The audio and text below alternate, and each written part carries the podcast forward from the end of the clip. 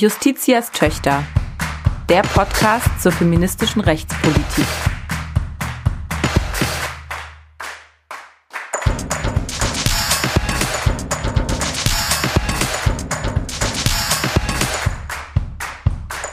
Ein Podcast des Deutschen Juristinnenbundes. Ja, herzlich willkommen zur 30. Folge von Justitias Töchter, der Podcast zur feministischen Rechtspolitik. Wir haben heute eine ganz, ganz, ganz besondere Gästin da gehabt und es ist auch eine besondere Folge. Aber bevor wir sagen, worum es geht, erstmal herzlich willkommen von mir. Mein Name ist Selma Gata und wie immer am anderen Ende der Mikros sitzt Dana Valentina. Hallo. Ja, Dana, wir haben heute eine besondere Folge auf verschiedenen Ebenen, denn wir haben mit unterschiedlichen äh, Leuten gesprochen und zwar nicht äh, zeitgleich beziehungsweise nicht miteinander, leider. Ich habe getroffen Journalistin und Autorin Theresa Bücker. Wir haben gesprochen über Zeit. Und ich bin sehr neidisch. Ja, es war ganz großartig. Theresa Bücker hat nämlich unlängst ein Buch geschrieben. Es ist ähm, jetzt im Oktober diesen Jahres erschienen. Es heißt Alle Zeit, eine Frage von Macht und Freiheit. Und wir haben in dem Gespräch darüber gesprochen, warum Zeit eigentlich ein feministisches Thema ist, ähm, warum Zeit ein Gerechtigkeitsthema ist, warum wir eine neue Zeitkultur, eine neue Zeitpolitik brauchen. Das war alles sehr spannend. Das Gespräch hören wir natürlich äh, später.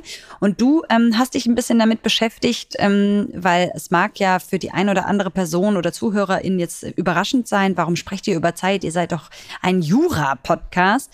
Was eigentlich die ähm, rechtliche Dimension von Zeit ist. Also warum es auch ein rechtlich spannendes Thema ist. Und Dana, genau. äh, erzähl uns doch mal, was sind deine Erkenntnisse? Ja, also ich habe mir ein wenig Gedanken dazu gemacht, wie Zeit und Recht zusammenhängen und habe auch dazu mit einer Expertin im Vorfeld gesprochen. Und äh, ich habe zwei oder drei wesentliche Aspekte, auf die wir vielleicht hier einmal ganz knapp eingehen können. Also zum Ersten ist es natürlich so, dass sich rechtliche Regelungen, also Gesetze, faktisch darauf auswirken, wie viel Zeit uns so zur Verfügung steht. Denn alleine dadurch, dass zum Beispiel das Arbeitsrecht regelt, wie Arbeitszeiten ausgestaltet sind, aber auch durch ganz, ganz viele andere Regelungen, wo es vielleicht gar nicht primär um Zeit geht, wirkt sich das ganze regulatorische System natürlich so aus, dass am Ende für uns nur eine bestimmte Zeit verfügbar bleibt für bestimmte Dinge, die wir tun können. Und wie das ganz genau funktioniert, Dazu hatte ich die Gelegenheit, im Vorfeld mit Alice Bertram zu sprechen. Sie ist Rechtswissenschaftlerin aus Berlin und sie hat nämlich gerade vor kurzem ihre juristische Promotion abgeschlossen zum Thema Zeit. Also sehr passend. Sie hat mir das, was ich gerade versucht habe zu beschreiben, diese faktischen mittelbaren Auswirkungen von rechtlichen Regelungen auf Zeit, am Beispiel des gesetzlichen Anspruchs auf Kinderbetreuung einmal erklärt und wir hören da einmal rein ins Gespräch. Das Spannende ähm, an der Regulierung von Zeit durch Recht ist eigentlich, dass ähm, Recht meistens bestimmte andere Zwecke regulieren will und dann Inzidentzeit auch mit reguliert. Das merkt man zum Beispiel an der Debatte um den Anspruch auf Kinderbetreuung, der ja auch rechtlich normiert ist, ähm, im SGB 8 in Paragraph 24. Ähm, da hat man ganz stark diskutiert, ähm, ob man eine Ausweitung braucht, um sowas wie Erwerbsarbeit und Care-Arbeit besser miteinander vereinbaren zu können. Ähm, häufig fällt dann das Wort Vereinbarkeit als Stichwort an den Punkt und man diskutiert scheinbar eben nur über diese beiden Elemente. Wenn man sich jetzt aber die weiteren Gedanken darüber macht, ist es natürlich so, dass dieser Konflikt eben erst entsteht, weil die Zeit eben nur für das eine oder das andere reicht. Also man könnte insofern eigentlich auch eher von Unvereinbarkeit sprechen, wenn man so möchte.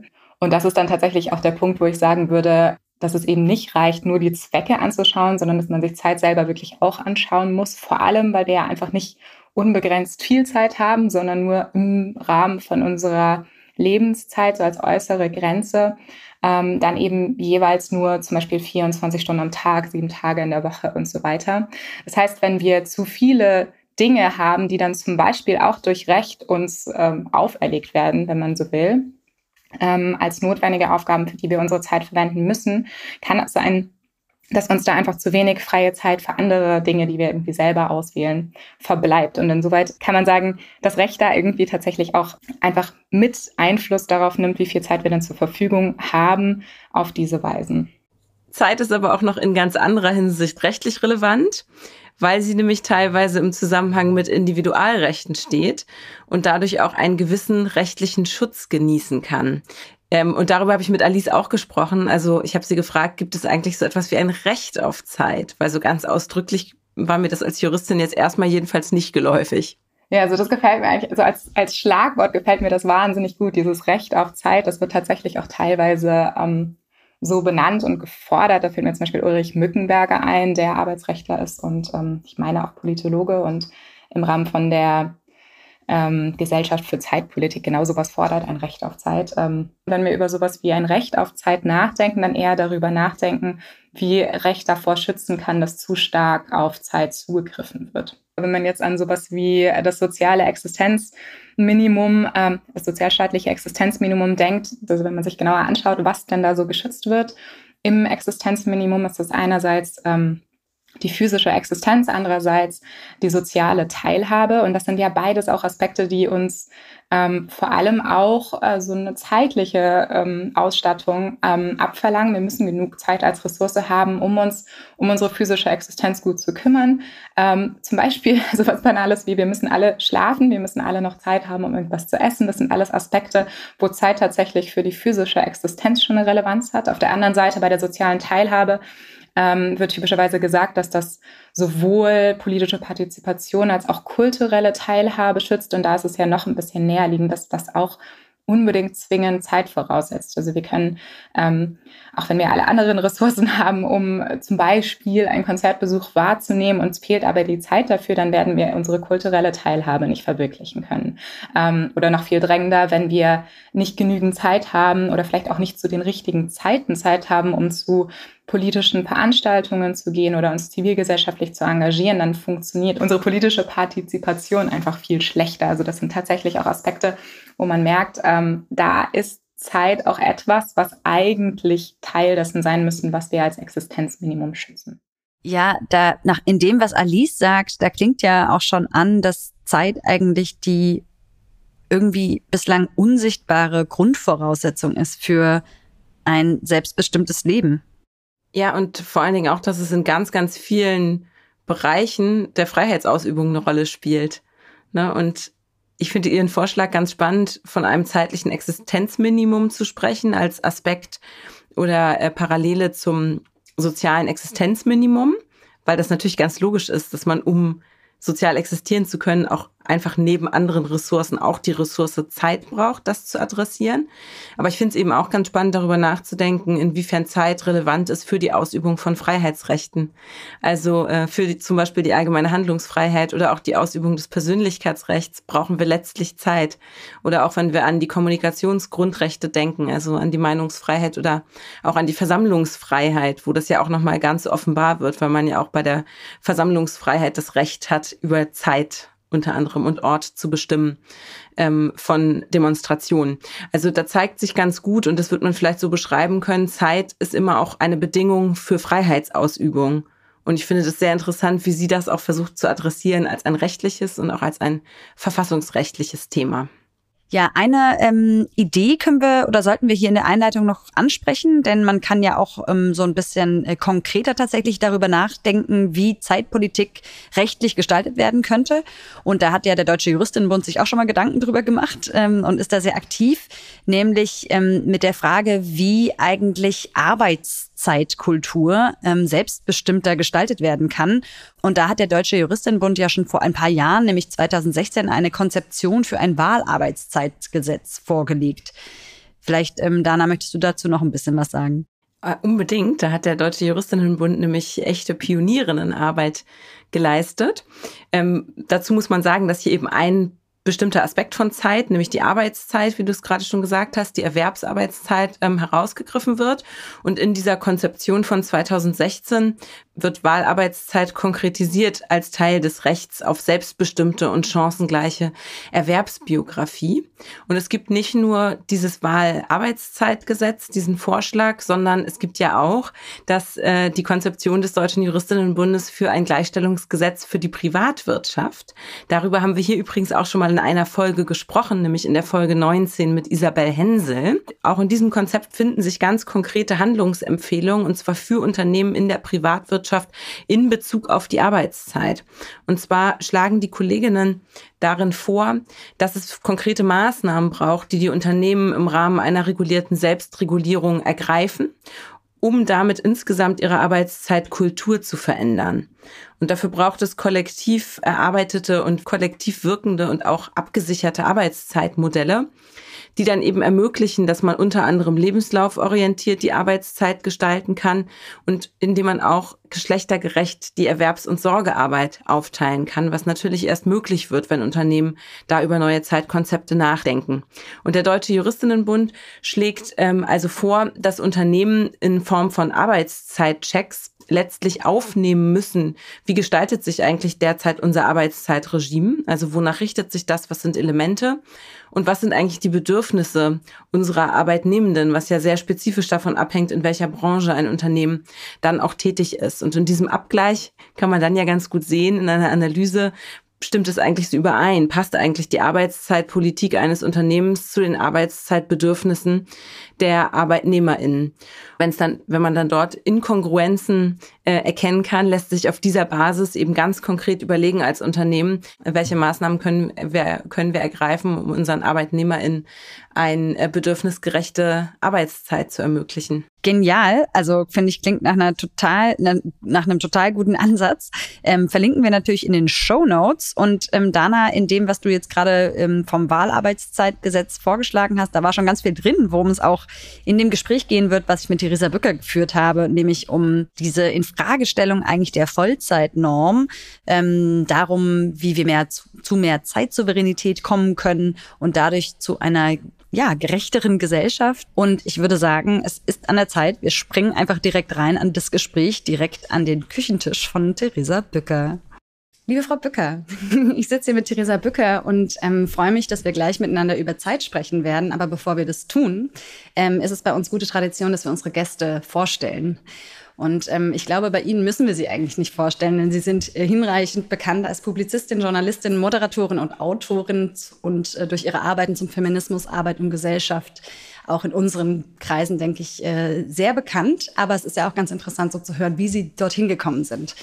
Sie haben studiert an der Freien Universität Berlin Publizistik und Kommunikationswissenschaften im Hauptfach und Politikwissenschaft und Organisationspsychologie im Nebenfach. Sie haben dann angefangen zu arbeiten als Journalistin, als Ressortleiterin für Social Media und Community beim Freitag und arbeiten anschließend 2010 bis 2014 als Digitalstrategin für die SPD, ähm, als Referentin für digitale Strategie und Social Media. Dann ähm, auch, äh, denke ich, das ist äh, bekannt, 2014, äh, 2019 waren Sie Chefredakteurin des feministischen Online-Magazins Edition F. Und in dieser Zeit wurden Sie auch zweimal ausgezeichnet als Journalistin des Jahres vom äh, Medium Magazin. Seit 2019 sind sie nun Kolumnistin des SZ-Magazins in der Kolumne Freie Radikale und äh, sind auch Teil eines äh, Podcast-Formats, nämlich der feministischen Presserunde. Sie moderieren regelmäßig, auch unter anderem im RBB24-Format, jetzt mal konkret. Und warum wir jetzt heute hier zusammensitzen, ist, dass Sie ein Buch geschrieben haben, was letzten Monat, nämlich im Oktober 2022 herausgekommen ist. Es heißt Alle Zeit und genau darüber möchten wir heute sprechen, nämlich Sie plädieren dort für eine radikale Umverteilung von Zeit. Erstmal herzlich willkommen und vielen Dank für die Zeit, die Sie sich heute nehmen. Dankeschön für die Einladung. Wir sind ja der Podcast für feministische Rechtspolitik und wir möchten natürlich heute auch auf die politische Dimension von Zeit blicken, aber ganz zu Beginn erstmal auf die feministische Dimension. Warum ist Zeit denn ein feministisches Thema? In Gerechtigkeitsdiskursen und, und ich fasse ja Zeit als, als Gerechtigkeitsdimension, haben wir ja typischerweise eine Ungleichverteilung von bestimmten Ressourcen ent, entlang der, der Geschlechter und bei Zeit, bei freier Zeit oder auch Zeitsouveränität, das heißt, wie selbstbestimmt kann ich mich in meiner eigenen Zeit bewegen, wie kann ich sie einplanen, haben wir natürlich auch oder was heißt natürlich, wir haben auch Geschlechterunterschiede und zwar, zwar sehr eklatant, die aus meiner Sicht eben dazu führen, ähm, ja, zu einer anderen Art von Benachteiligung als nur zu einer finanziellen. Und mein, mein Ansatz war für das Buch, dass ich mir, also ich habe mir sehr lange die Frage gestellt, wie kommen wir eigentlich ähm, in puncto Gleichberechtigung weiter oder was hemmt es? Und Gleichberechtigung wird primär eben als Frage von, von Geld mhm. und auch politischer Macht geframed. Und ich bin dann irgendwann an den Punkt gekommen, durch die Texte, die ich geschrieben habe, dass Zeit eine ganz, ganz wichtige Frage ist und Zeit mhm. nochmal anders wirkt als, als materielle Ressourcen. Und ähm, ja, und deswegen ist es eben auch nochmal eine andere feministische Frage, wirklich zu gucken, wie, wie gehen wir mit Zeit um? Was sind unterschiedliche Zeitqualitäten? Wer entscheidet darüber, wie ich meine Zeit verbringen kann? Was braucht man, um es selbstbestimmter zu machen, um mehr Gerechtigkeit in die Zeitverteilung reinzubringen? Und das ist ja eine eigene feministische Frage. Und Frauen sind sehr viel unfreier aktuell darin, über ihre Zeit zu entscheiden und sie so zu nutzen, dass sie zu einem eigenen selbstbestimmten Lebensentwurf kommen. Mhm. Äh, Stichwort Frauen sind unfrei in ihrer Zeit. Sie zitieren in ihrem Buch auch die äh, Autorin Frieda Jones Foreman mit den Worten, Zeit ist keine Freiheit für Frauen. Warum ist das so? Ja, bei, bei Frauen ist es häufig so, dass ihre Zeit vorbestimmt ist und über ihre Zeit verfügt wird durch andere. Das ist ganz eng geknüpft, ähm, zum einen an patriarchale Strukturen, aber auch an Sorgeverantwortung. Und es ist ja nach wie vor so, dass die allermeisten Frauen im Laufe ihres Lebens Kinder bekommen oder, oder sich eben um andere kü kümmern, zum Beispiel um Angehörige. Und, ähm, und oftmals das nicht bewusst entscheiden oder, oder in den Aushandlungsprozessen darum benachteiligt werden, sodass Frauen häufig die, ihre Zeit nicht als eigene Zeit erleben, sondern als die Zeit von, von anderen. Jetzt hat das, also ein bisschen vielleicht provokante Frage, ja lange gut genug funktioniert. Ja, also wenn Frauen wurde und wird heute noch Care-Arbeit zugeschrieben, unwidersprochen. Ähm, jetzt war es lange so, dass das das Einzige war, in Anführungszeiten, was sie machen mussten oder durften. Das Zeitproblem entsteht ja eigentlich in dem Moment, wo, also wo Frauen sozusagen das nicht mehr akzeptieren oder wo entsteht sozusagen das Zeitproblem und wo ist es dann nicht mehr nur ein, ja, sagen wir mal, ein Funktionsproblem. Also ich würde sagen, ähm, es ist nicht neu, es wird nur tatsächlich anders thematisiert. Und, ähm, und ich glaube, der, der große Bruch oder da, wo wir, wo wir merken, die Zeitkultur funktioniert nicht mehr, ist dadurch entstanden, dass mehr von unserer Zeit in die Wirtschaft verschoben wird und insbesondere Familien heute stärker einer Doppelbelastung ausgesetzt sind, als sie es früher waren. Da muss man für Deutschland natürlich nochmal darauf gucken, dass es in West- und Ostdeutschland ein bisschen anders gelagert ist. Aber ähm, in dem Modell, also wir hatten ja früher in Westdeutschland sehr lange das Modell eher des Alleinernährers. Heute leben Familien überwiegend im, im modernisierten Ernährermodell. Das heißt, bei Mann-Frau-Paaren arbeitet immer noch typischerweise der Mann Vollzeit, die Frau Teilzeit, aber mit einer Tendenz zur doppelten Vollzeit. Mhm. Aber das fand ich ganz interessant, wenn man darauf guckt, wie verändern sich Erwerbskonstellationen könnte man ja eigentlich mit, äh, mit der Idee von Equal Care und dass wir heute moderner leben, davon ausgehen, dass doppelte Teilzeitmodelle Zuwächse bekommen. Mhm. Aber tatsächlich ist das Modell, was die höheren Zuläufe hat, das Modell der doppelten Vollzeit. Mhm. Und da wird eben ganz eklatant viel Zeit mehr in die Erwerbsarbeit geschoben, die dann in Familien fehlt. Und das führt zu einer zeitlichen Überlastung die auch spürbar ist, weil da eben nicht umverteilt worden ist und man gesagt hat, mit der steigenden Erwerbstätigkeit und dem wachsenden beruflichen Interesse von Frauen wird das alles neu verteilt. Also wir mhm. stellen eben auch in Frage, wie, ähm, wie typischerweise die Männer Erwerbsarbeiten und sie engagieren sich dann mehr in Familien und wir haben so einen Ausgleich zwischen Erwerb und Sorge. Aber das ist eben nicht passiert. Also wir haben keine Emanzipationsbewegung im Bereich der Männer gehabt, überhaupt keine Debatte darüber, muss man Erwerbsarbeit anders organisieren, sondern das männliche Lebensmodell ist eigentlich immer, immer gleich geblieben, nicht in mhm. Frage gestellt worden, während sich das der Frauen ausdifferenziert hat, vielfältiger geworden ist und sie eben angefangen haben, ihre Zeit anders zu verwenden. Also da auch Emanzipation und ein Streben nach Freiheit passiert ist aber das wird eben limitiert davon, dass nur eine begrenzte Zeit zur Verfügung ist und keine Umverteilung erfolgt. Und die, die bräuchte es eigentlich, damit alle freier leben können. Es bräuchte eine Umverteilung im Care-Bereich und eine Umverteilung im Bereich der Erwerbsarbeit. Habe ich das richtig verstanden? Ich würde sagen, nicht nur da. Ich, ähm, aus einer feministischen Perspektive würde ich sagen, der, der Equal Care-Diskurs greift an der Stelle zu kurz, wo es nur um Erwerb und Sorgearbeit geht. Und da haben, haben wir, glaube ich, als Feministin einen Fehler gemacht, weil, weil die Debatte deswegen viele Menschen nicht mitnimmt, als Familienthema markiert wird, was mhm. es auch in der politischen Debatte immer schwieriger macht. Mhm. Und, ähm, und das Leben ja nicht nur aus Erwerbsarbeit und Fürsorgearbeit besteht. Und ich glaube, man dann auch vor allem die Erschöpfung und die Zeitarmut nicht richtig adressieren kann, weil was dann passiert, ist, dass, ähm, dass die Zeit, die man pro Tag zur Verfügung hat, ausgereizt wird mit Erwerb und Sorge. Das ist eigentlich das, was im Vereinbarkeitsdiskurs passiert. Es wird geguckt, wie man irgendwie zu der Sorgearbeit noch möglichst viel Erwerbsarbeit quetschen kann und sowas wie Erholung, ähm, Freizeit, Zeit für Freundinnen, für politisches Engagement. Das fällt da komplett raus. Und ähm, deswegen entsteht daraus aus meiner Sicht gerade kein gesamtgesellschaftlicher Diskurs, weil es als Familienthema geframed bleibt und weil, weil es, glaube ich, auch bei vielen Menschen eine Unmut auslöst. Und mhm. man ja immer fragt, warum wollen denn so viele Frauen Teilzeit arbeiten? Weil das ist ja, das ist das nächste Problem im Sprechen über Zeit und über Arbeit, dass, dass wir in feministischen Diskursen Teilzeit nur noch abwerten, nur noch als Ausdruck von Unfreiheit ähm, verstehen und aus ökonomischer Sicht betrachten und zu selten die Frage stellen, warum entscheiden sich Frauen denn so und sollten wir da nicht ein bisschen näher hingucken?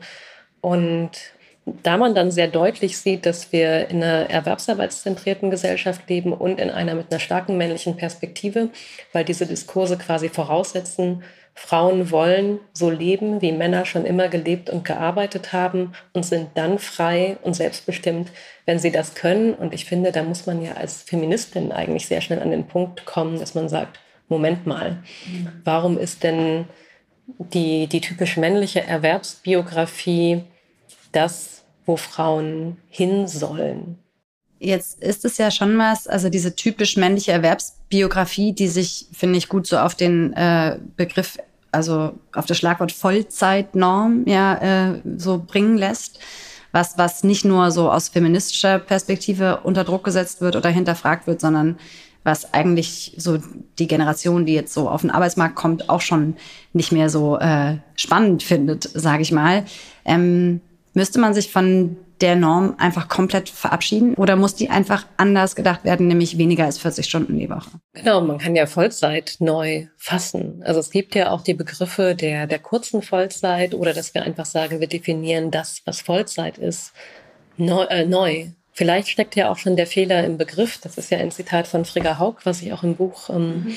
zitiere an einem äh, Kapitel, wo sie sagt, Vollzeit sei, sei so ein schrecklicher Begriff weil sie, ich glaube, mhm. sie schreibt, das ist ja alle Zeit, die ich habe. Also der Begriff sagt ja schon, du sollst die ganze Zeit Erwerbsarbeiten mhm. und nichts anderes machen. Aber und sie sagt dann auch so schön, das kann man ja nicht ernsthaft wollen. Nein, das kann man wenn man sich das begrifflich mal anguckt. Und, ähm, also ich, und da ist meine Vermutung, dass wie wir über Arbeit und Lebensorganisation sprechen, das ganz, ganz stark prägt und dass, ähm, dass vielfältigere Rollenmodelle ganz stark an, an der Zeitverteilung hängen. Das, das wissen wir schon seit Ewigkeiten. Ich habe ähm, die Tage für Recherche ein älteres Buch von Robert Habeck gelesen über Väter. Das ist 2008, glaube ich, erschienen, also vor fast 15 Jahren. Und er hat sich damit, äh, darin viel mit Gleichstellungspolitik beschäftigt, gerade aus Vätersicht und was Väter brauchen, um in neue, neue Rollen reinwachsen zu können. Und in diesem Buch identifiziert er, und das fand ich so bemerkenswert, wirklich Zeitpolitik als das Feld, was ganz viel für Gleichberechtigung tun kann. Und ich glaube, da steht der Satz drin, einen väterpolitischen Aufbruch bekommen wir nur hin mit einer neuen wöchentlichen Arbeitszeit. Ja. So, das, er ist jetzt heute Bundeswirtschaftsminister. Mhm. Ich möchte seine Arbeitszeit gar nicht kennen. Nee, und ich, er hat ja kürzlich auch erst in der Presse geäußert, dass gerade alle im Wirtschaftsministerium überarbeitet und kurz vom Burnout sind. Mhm. Und er hat das eben auch aus Sicht eines Vaters mit damals jüngeren Kindern ganz klar identifiziert dass sich Rollenmodelle erst dann ändern können, dass Sorgearbeit und Zeit für berufliche Arbeit erst dann anders verteilt werden kann, wenn man Vollzeit neu definiert. Mhm. Und bevor wir die 40 Stunden nicht in Frage stellen und darunter kommen, kann man für Menschen mit Sorgeverantwortung keine, keine Gleichberechtigung erreichen. Und wie viel weniger sollte das sein? Was wäre die ideale Vollzeitnorm? Also ich glaube, pauschal ist es tatsächlich nicht ganz leicht zu beantworten, weil man natürlich noch andere Strukturen auch betrachten kann. Wie könnten denn Sorgeverantwortliche entlastet werden? Wenn wir im Modell von, von der typischen Kleinfamilie verharren oder dann vielleicht noch Alleinerziehende auch mit einschließen, was ja auch wünschenswert wäre, und die, die unterstützenden Strukturen verändern sich nicht, dann müsste eine Vollzeit bei 20 bis 25 Stunden liegen. Mhm. Und ich finde, also ich finde gerade ein feministischer, familienpolitischer Diskurs muss eigentlich immer von alleinerziehenden oder vielleicht auch pflegenden Eltern ausgehen, weil die, die Kleinfamilie mit zwei gesunden Erwachsenen und vielleicht einem oder zwei Kindern, das mhm. ist ja eine Fiktion. Und Familie ist ja in Deutschland sehr, sehr viel vielfältiger. Und ich finde, da müssen wir auch immer sehr aufpassen, dass, äh, dass wir ein modernes, intersektionales Verständnis von Feminismus auf, auch, auch auf alle politischen Forderungen anlegen. Ja, das ist ein gutes Stichwort, weil derzeit ist es ja so, ähm, und da greife ich auch nochmal auf, was Sie gerade gesagt haben zur Unterstützungsstruktur, dass ähm, diejenigen, die genau diese Zeitbelastung, weil sie zum Beispiel Familie haben und Beruf spüren, aber finanziell so aufgestellt sind, dass sie besser delegieren können, ja auch schon wiederum in dem derzeitigen Modell äh, privilegiert sind. Und ich spreche da halt an, die Lösung, die auch gerne ähm, dann angeboten wird von der Politik, nämlich äh, kauft euch doch sozusagen die äh, Delegation der Care-Arbeit, sei es durch haushaltsnahe Dienstleistungen, sei es, weil ihr irgendwie wirklich euch dann die gute Vollzeitbetreuung leisten könnt. Und es ist ja auch zuletzt im Koalitionsvertrag nochmal ähm, niedergeschrieben gewesen, so wollen wir die Vereinbarkeit fördern. Ich nehme das als eine Debatte wahr in meinem feministischen Umfeld, die ein bisschen kontrovers geführt wird, mm, weil das ja auch ein Dilemma ist derzeit. Ähm, wie soll man es machen? Und deswegen so ein bisschen ist die äh, zugespitzte Frage, ist es unfeministisch, diese haushaltsnahen Dienstleistungen einfach gegen Geld sich zu erkaufen und dadurch ja auch Freiheit zu erkaufen, die Zeit zu erkaufen. Das ist auf jeden Fall eine ganz, ganz wichtige Debatte, gerade für, für den Feminismus und auch für politische Lösungen, die vorgeschlagen werden. Und ich habe mich mit der Frage auch nicht leicht getan. Und man kann sie, glaube ich, auch nicht, nicht ganz einfach beantworten, weil die Idee, haushaltsnahe Dienstleistungen zu fördern für Vereinbarkeit, die ist im Kern, ist die gut. Mhm. Sie muss dann nur so durchdekliniert werden, dass sie tatsächlich für alle ein besseres Leben erreicht und für alle Gerechtigkeit erreicht. Und, und ich glaube, sie ist an der Stelle noch nicht wirklich bis in die Details durchgedacht. Es ist eine Idee, die kommt, ähm, glaube ich, aus dem zweiten Gleichstellungsbericht. Und es gibt auch feministische Ökonomen, die die ähm, versucht haben auszuarbeiten. Und da wird ja als primäre Idee noch nicht mal die Vereinbarkeit ähm, gesehen, sondern die, die eigentliche Idee, die dahinter mal stand, war, dass die prekäre Arbeit und ähm, die unangemeldete, nicht abgesicherte Arbeit, die im Bereich der Haushalte in Deutschland und auch in anderen Ländern gemacht wird, dass die in sozialversicherungspflichtige Tätigkeiten in gute Arbeit überführt wird, um, um in dem Sektor gute Arbeit und gerade auch eine finanzielle und später eine Rentenabsicherung für die, sind ja überwiegend Frauen, die in dem Bereich arbeiten. Migrantisierte Frauen. Genau. Mhm. Ähm, dass die Zugang zu guter Arbeit bekommen. Aber das wäre eine ganz andere Debatte, als wir sie gerade führen, weil dann muss man eben darüber reden, was sind denn eigentlich Löhne in dem Bereich, die gezahlt werden müssten für gute Arbeit und und wiederum auch die Frage, wollen denn die Migrantinnen, die gerade in dem Bereich arbeiten, ist das deren Perspektive auf Freiheit und berufliche Selbstverwirklichung? Und das wird, das wird komplett ausgeblendet. Und das, das finde ich, wenn wir über Gleichberechtigung für Frauen und weibliche Freiheit reden, so wichtig, da nicht Arbeit bestimmten Gruppen zuzuweisen und das als, als Wohltat dann auch noch zu fassen, man, dass man diesen Menschen ja Arbeit gibt, die sie vielleicht anderweitig nicht hätten. Und es gibt ein DGB-Papier zu diesem Thema, was allerdings noch äh, jetzt vor Inflation und den steigenden Lebenshaltungskosten äh, verfasst worden ist, wo sie gesagt haben, eine Bruttoarbeitsstunde in dem Bereich müsste mit etwa 30 Euro mhm. vergütet werden. Mhm.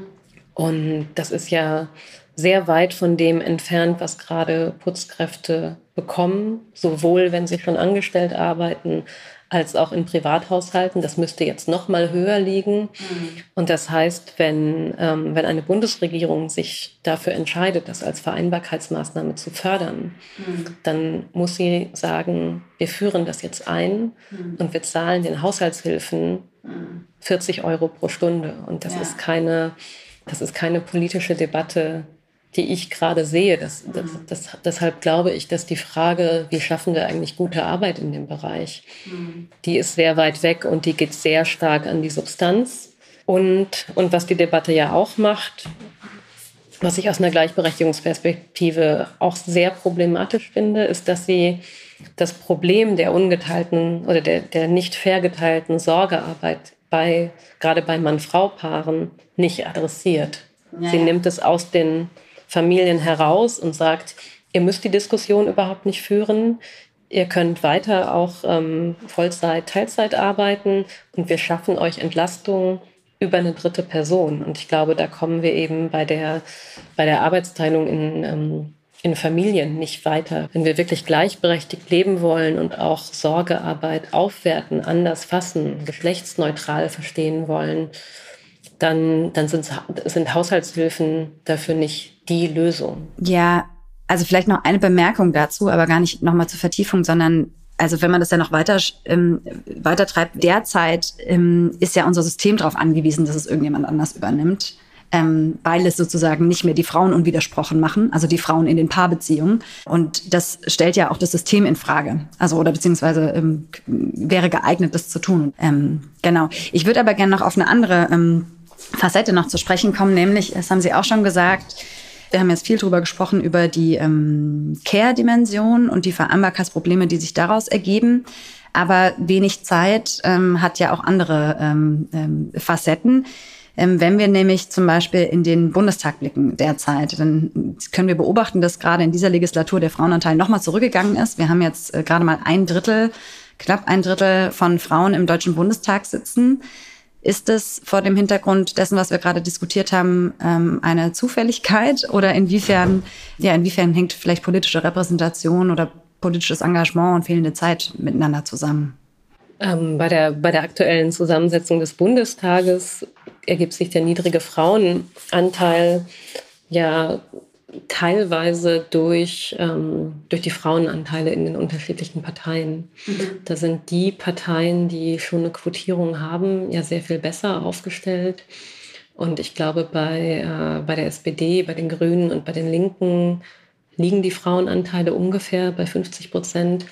Und bei der CDU, bei der FDP und bei der AfD sind sie sehr, sehr niedrig, wodurch sich die ähm, die sehr niedrige Frauenquote des aktuellen Bundestages ergibt. Ähm, daraus kann man aber nicht schließen, dass es im linken Parteienspektrum schon, schon gut läuft. Also da überdeckt die Quotierung ja auch so ein bisschen, dass durchaus diese Parteien auch strukturelle Probleme haben, Frauen als, als Mitglieder und als aktive ParteipolitikerInnen zu gewinnen. Ähm, mhm, mhm.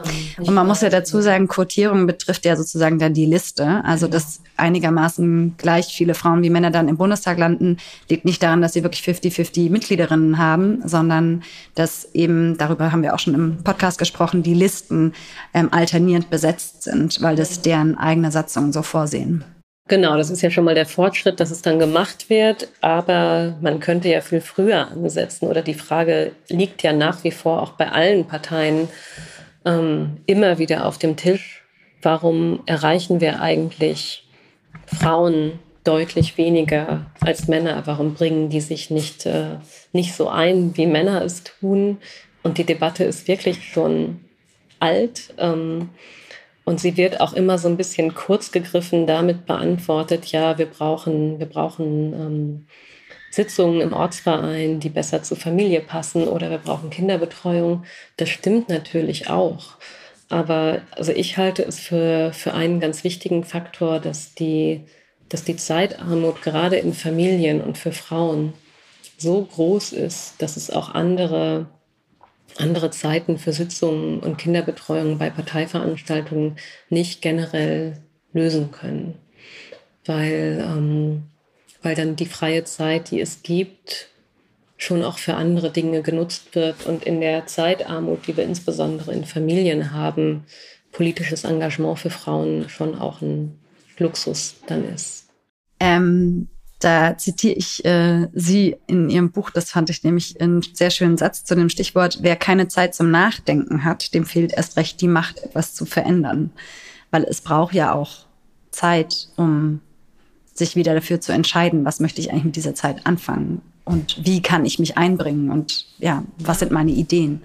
Ja, und, ähm, und da kommen ja in Familien und für Frauen wirklich einige Dinge zusammen. Ich habe jetzt tatsächlich vor einigen Wochen, und das ist noch nicht im Buch mit drin, ein, ähm, ein erstes wissenschaftliches Papier dazu gefunden, wo sich eine US-Forscherin damit befasst hat, wie wirkt Mental Load auf politisches Interesse. Also mhm. nicht nur, ich habe keine Zeit, sondern mhm. auch mhm. die gedankliche Arbeit um die Familienorganisation. Und, und sie konnte in, in ihrer Studie zeigen, dass es tatsächlich schon einen Zusammenhang von Mental Load und politischem Interesse gibt.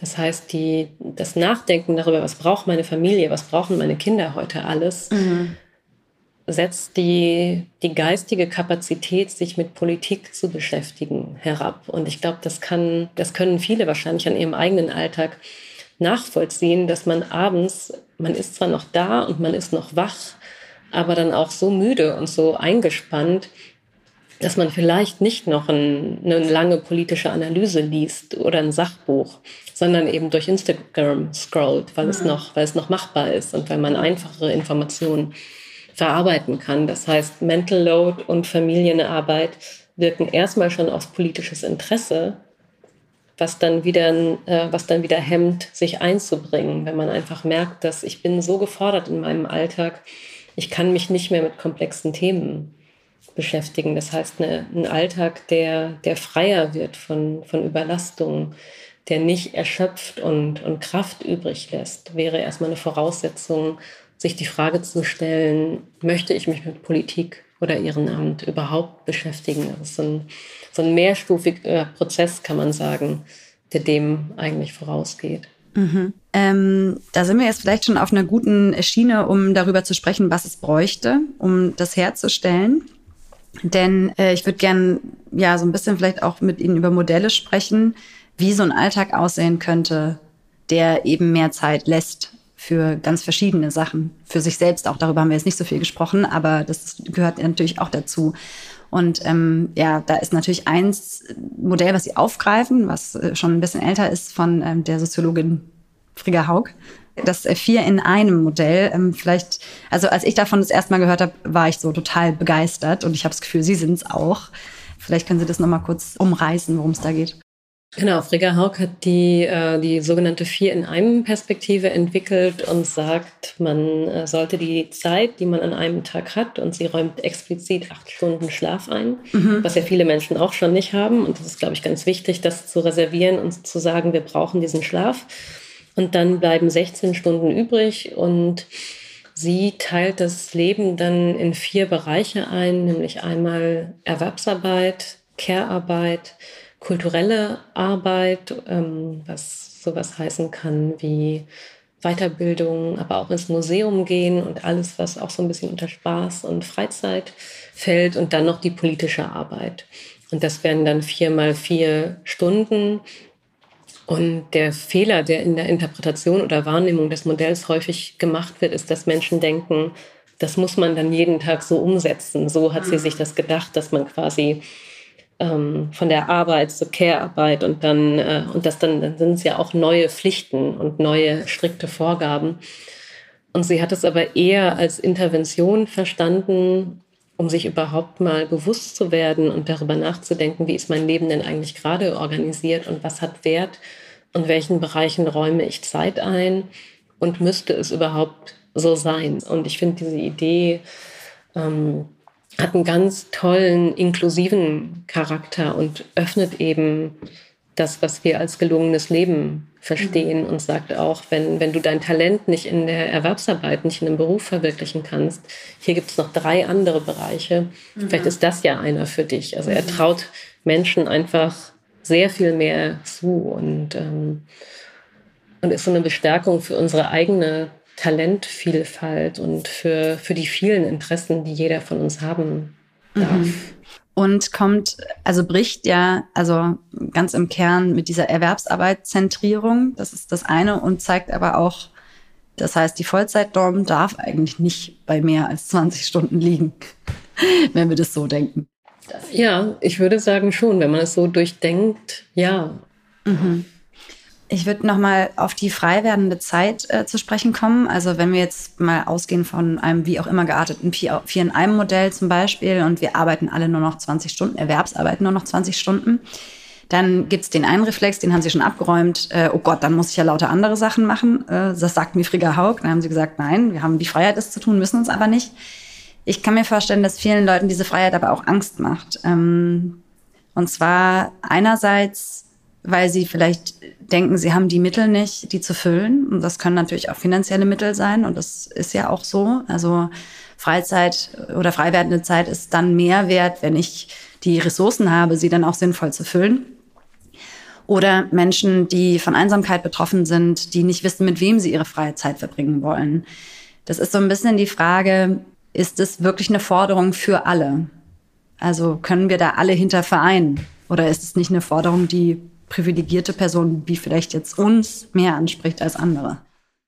Also ich glaube, zum einen ist es valide, weil die eigene Freizeit oder die eigene Zeit als freie Zeit zu begreifen, hängt total oft am Geld. Und wir haben große Unterschiede darin, äh, wie kann ich meine freie Zeit eigentlich gestalten. Das ist äh, besonders stark, sieht man das schon bei, bei Kindern weil Kinder aus armen Familien ja wirklich von sozialer Teilhabe ausgeschlossen sind. Die haben seltener Hobbys, ähm, haben auch seltener mit anderen Kindern Kontakt und lernen dann wieder weniger gut, weil, weil freie Zeit auch total wichtig ist, sich zu entwickeln. Also da ist Geld ganz, ganz entscheidend, die eigene freie Zeit auch im Sinne von Persönlichkeitsentwicklung nutzen zu können. Auf der anderen Seite verweist, glaube ich, aber gerade auch die Angst davor oder die Diagnose, dass es gerade so ist, auf, auf Leerstellen, die wir gerade in unserem Gesellschaftsentwurf haben. Weil wir daneben Arbeit als etwas konstruiert haben, das uns das alles bietet. Und äh, ja auch zum Beispiel hinsichtlich von Erwerbslosigkeit mhm. immer argumentiert wird, dass Erwerbslose vielleicht eher eine psychische Krankheit entwickeln oder depressiv werden, weil sie die Wertschätzung und die Zugehörigkeit und die Tagesstruktur, die ein Job bietet, nicht mehr haben. Hm. Und das macht aber quasi ein Naturgesetz auf, dass man das alles nur über Arbeit, über Erwerbsarbeit erfahren kann. Und das stimmt ja nicht. Man könnte ja auch Wertschätzung und Zugehörigkeit und, und die Idee, gemeinsam etwas zu schaffen, in anderen Bereichen realisieren und hat das ja auch schon vielfach, wenn man sich zum Beispiel in einem Ehrenamt engagiert oder was ja auch viele einfach in ihrer freien Zeit machen. Mhm. Und ich glaube schon, dass wir einen Übergang schaffen können oder eben, eben Lebensmodelle, wo man das, was uns typischerweise heute Arbeit bietet, auch, auch in der freien Zeit machbar wäre. Und auch wenn es um das Thema Einsamkeit geht und ich habe die Menschen gar nicht, mit denen ich meine freie Zeit gestalten kann. Das ist ja, ist ja eine wichtige gesellschaftliche, politische Frage auch. Warum ist das eigentlich so? Hm. Und wie könnte man das verändern? Und darauf ist ja auch nicht die Antwort, wir bringen alle Menschen in Erwerbsarbeit und dann, dann haben sie das. Also Erwerbsarbeit ist ja keine, keine Antwort auf, auf Einsamkeit und fehlende soziale Verbindungen. Da ist ja wirklich eher die Frage, wie, wie belebt man Nachbarschaften? Wie stärkt man soziale Beziehungen? Was ganz, ganz weit darüber hinausgeht und was sich natürlich auch nicht alleine mit der Antwort lösen lässt. Das kommt, wenn wir alle mehr freie Zeit haben. Mhm. Aber das ist, glaube ich, ein Ansatz, mal zu gucken, wenn wir mehr freie Zeit hätten für ganz unterschiedliche Dinge, kann man die nutzen, um gesellschaftliche Probleme zu lösen, die es jenseits von Menschen haben gerade zu wenig Geld mhm. auch noch gibt.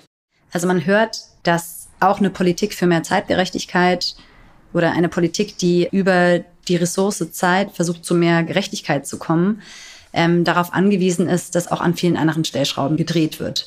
Und man könnte auch die, also viele von den Phänomenen, die wir jetzt besprochen haben und die Sie auch im Buch besprechen, anders frame. Also man könnte zum Beispiel demokratische Teilhabe eher als ein Zugangsproblem verhandeln oder ein Problem der parteipolitischen Kultur, Care als ein Problem gesellschaftlicher Anerkennung oder als eben Frage der gleichen Lastenverteilung in Paarbeziehungen. Warum meinen Sie, ist es vielleicht auch eine gute Strategie, ähm, diese Probleme als Zeitprobleme zu verhandeln? Oder was hat Sie dazu veranlasst, Zeit als vielleicht übergreifenden Faktor zu politisieren und den als das Zentrale zu identifizieren, worüber wir sprechen müssen, um politische Veränderungen auch zu erreichen. Zeit, Zeit ist an sich ja eine Ressource, die eben mit diesen Fragen verknüpft ist. Also politische Teilhabe ist natürlich ein Zugangsproblem, aber lässt sich, lässt sich ohne Zeit nicht auflösen. Und meine, meine Vermutung war oder, oder meine These ist, dass man sich erstmal bewusst machen muss, dass Zeit eine ganz wichtige soziale und politische Ressource ist und Zeit gerade eben nicht neutral bewertet wird und darüber, dass wir die Zeit für Erwerbsarbeit sehr viel höher bewerten, wir überhaupt keinen neutralen und gleichberechtigten Zugang zu den anderen Seiten finden können. Also es lässt sich ganz schwer argumentieren, Zeit für politisches Engagement oder freie Zeit ist wichtig, wenn man vorher nicht betrachtet, dass die Zeit für Arbeit so aufgewertet wird und wir eigentlich überhaupt nicht mehr in Frage stellen, dass wir so viel arbeiten. Dass es dieses Bewusstsein für Zeit als, als Struktur unseres Alltags an, an erster Stelle erstmal braucht, weil, weil Zeitkultur ist sowas ganz, ganz Unterschwelliges und weil wir uns immer in Zeit bewegen und jeden Tag 24 Stunden haben, denken wir über Zeit kaum nach. Die ist einfach immer da. Also auf unserem Kontoauszug, da kann man sehen, da ist wenig Geld drauf. Mhm. Ich muss was machen, da muss mehr Geld drauf. Ich nehme finanzielle Ungerechtigkeiten sehr viel, sehr viel schneller wahr, als ich eben wahrnehme, dass wie frei ich über meine Zeit verfügen kann, was unheimlich Mächtiges ist. Und weil man Zeit dann eben nicht unmittelbar mit Geld verknüpfen kann, außer bei der Arbeitszeit, kommt es einem erstmal sehr schwierig vor, darüber zu verhandeln, weil ich, ich kann ihr ja erstmal keinen Wert zuweisen. Ich kann nur ganz schwer argumentieren, dass freie Zeit oder vielleicht auch Zeit für Sorgearbeit der Zeit für Erwerbsarbeit eigentlich ebenbürtig sein könnte, mhm. weil wir so gelernt haben, in, in ökonomischen Kategorien zu denken, dass, ähm, ja, dass wir da ein Argumentationsproblem haben. Wir können anscheinend gerade über das Thema Zeit gerade nur gut verhandeln, wenn wir es abgleichen können mit finanziellen mhm. Möglichkeiten. Und der Schritt zu sagen, Zeit hat ihre eigene Wertigkeit für ganz unterschiedliche Tätigkeiten und muss konkurrieren können mit den anderen Zeiten, dann, also das erhoffe ich mir von dem Buch und von, von den Diskussionen darüber, dass das ein bisschen gelingt zu erkennen, Zeit nur als, als Mittel ähm, zu betrachten, um Geld zu verdienen, verkürzt das Leben unheimlich und macht es eigentlich unmöglich, auch Aufgaben anders zu verteilen, verteilen weil dann gewinnt die Erwerbsarbeit immer. Dann kann man nichts dagegen setzen. Mhm. Ähm, wir sind jetzt der Podcast für feministische Rechtspolitik und deswegen ist unsere letzte Frage, die wir eigentlich immer stellen oder mit der ich jetzt auch heute enden möchte, die nach, was braucht es jetzt auf der politischen Ebene ganz konkret? Vielleicht haben Sie da Ideen, so eins, zwei, drei Sachen, die die Politik eigentlich bestenfalls als allererstes jetzt angehen müsste, um dahin zu kommen, wahrscheinlich eher langfristig, ähm, zu einer gerechteren Zeitkultur ähm, im Sinne einer echten Zeitpolitik? Das allererste ist die generelle Verkürzung der Arbeitszeit.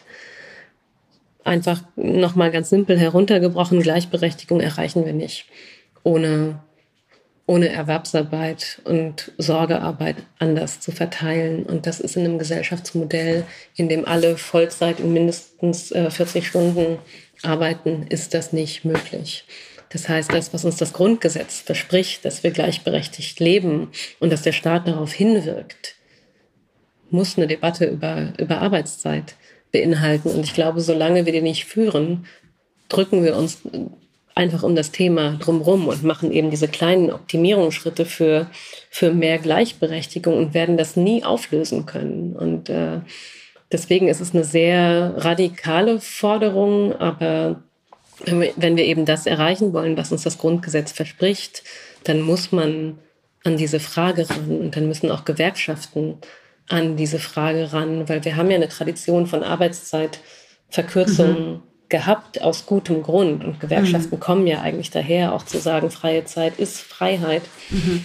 Und der Acht-Stunden-Tag ist aber über 100 Jahre alt. Die 40-Stunden-Woche hat ihre Anfänge so in den 50er, 60ern genommen, was ja eine sehr lange Zeit ist, seitdem sich nichts mehr verändert hat. Mhm. Und dass Arbeitszeit kein politisches Thema mehr ist, das finde ich mhm. schon mhm. schon bemerkenswert, gerade wenn man es eigentlich auch im Bereich der, der Gleichstellung wissen müsste oder weiß, dass das der Knackpunkt ist. Und was mir eben auch ganz wichtig ist, dass man es nicht auf Familien begrenzt, mhm.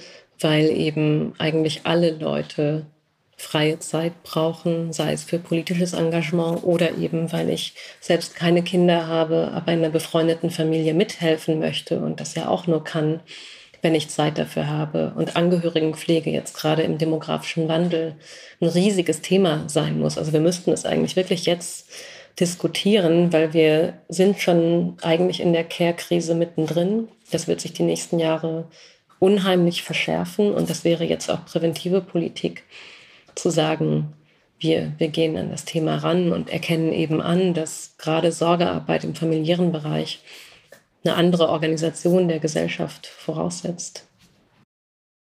Theresa Bücker, vielen Dank für dieses Gespräch. Danke für die Einladung.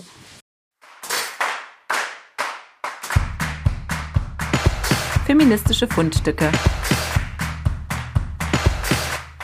Dann bleibt uns auch als Abschluss dieser Folge, ähm, dass wir über Theresa Bückers feministisches Fundstück mit, äh, sprechen, was sie uns mitgebracht hat. Und ich bin schon ganz gespannt. Ich habe mitgebracht von äh, Jacinta Nandi, auch eine mhm. Autorin, die in Berlin, äh, Berlin lebt. Mhm. Ihr neues Buch 50 Ways to Leave Your Ehemann. Genial. Das ist ein großartiges Buch und ist so eine Mischung aus, aus Sachbuch und Roman. Also sie schreibt aus einer sehr persönlichen Perspektive auch und schreibt vor allem über die Situation von, von Alleinerziehenden in Deutschland. Und ich finde, das sollte wirklich ähm, jeder und jede gelesen haben, die sich mit Alleinerziehenden in Deutschland beschäftigt, sei es aus einer journalistischen Perspektive oder eben auch aus einer rechtlichen und politischen, weil es ein sehr realistisches Bild davon zeichnet, was die Probleme von Alleinerziehenden sind, was die Herausforderungen sind, aber auch was sie immer wieder schreibt, wie schön es eigentlich ist, mhm. alleinerziehend zu sein oder wie schön es sein könnte mit den richtigen rechtlichen und und wirtschaftlichen Rahmenbedingungen. Also es ist ein Buch, was auf der einen Seite unglaublich lustig ist, weil sie schreibt sehr, sehr lustig und ähm, wenn sie vorliest, also man muss unbedingt mal auf eine Lesung von ihr gehen. Es ist jedes Mal ganz grandios und gleichzeitig hat es aber auch sehr viele traurige und bedrückende Elemente, aber zeigt dann eben aus einer sehr alltagspraktischen Sicht, was man alles machen könnte, damit Alleinerziehende gut leben können. Und warum heißt es 50 Ways to Leave Your Ehemann? Weil es eine Empfehlung ist, alleinerziehend zu werden? Ja, auf der einen Seite schon. Also sie schreibt tatsächlich viel über, über partnerschaftliche Gewalt, aber eben auch über die, die große Ungleichheit, die oft noch in, in Paarbeziehungen herrscht. Und, und schreibt eben darüber oder ermutigt auch, eine Beziehung zu verlassen, wenn, wenn sie gewaltvoll ist, wenn sie, wenn sie sehr ungerecht ist, wenn man darin abgewertet wird und erklärt aber auch, warum es häufig so schwierig ist, mhm. sich eben, eben zu lösen. Aber ja, genau, sie zeigt eben auch auf, dass das Leben theoretisch besser sein kann, gerade wenn man sich aus einer gewalttätigen Beziehung löst und hat das als, äh, als ähm, Folgebuch für ein anderes Buch geschrieben, das heißt Die schlechteste Hausfrau der Welt, Aha. wo sie eben auch schon darüber schreibt, dass sie ähm, so in der Rolle der Hausfrau gefangen war und über, über viel Ungleichheit in der Beziehung schreibt und eben über die Abwertung von, von Sorgearbeit. Und das Buch ist dann quasi die Befreiung aus einer Beziehung, die eben ja, die patriarchal war, die ungleich war, die keine Freiheit für sie bedeutet hat. Und ähm, das ist so der, der Ausblick dann, wie es auch sein könnte. Aber eben ja, ein, sehr ehrliches Buch, was eben sagt, oder sie, sie plädiert eben auch dafür, nicht mitleidig auf Alleinerziehende mhm. zu gucken, sondern zu sehen, äh, was, sind, was sind auch die Stärken oder wie kann man Alleinerziehende stärken, weil das Mitleid bewahrt einen ja auch oft davor, mhm. dann Lösungen zu schaffen. Dann verharrt man so in diesem Mitleid die armen Alleinerziehenden, worüber, äh, wobei wir eigentlich eine Debatte bräuchten oder es ja ganz viele Lösungen gibt, wo man sagen kann, hier kann man wirklich das Leben von Alleinerziehenden besser machen. Ich habe das jetzt die letzten Wochen immer beim Bahnfahren gelesen, was ich auch immer so schön finde. Und, so ja. und ich habe wirklich oft laut gelacht. Das passiert mir selten bei Büchern, aber es ist ganz, ganz toll. Ganz toll. Vielen Dank für diese Empfehlung, die wir auf jeden Fall mitnehmen und äh, in die Show Notes packen. Und ohnehin nochmal vielen Dank für die Zeit. Es war wirklich ein ganz wunderbares Gespräch. Ja, danke für das Interesse. Ich freue mich sehr.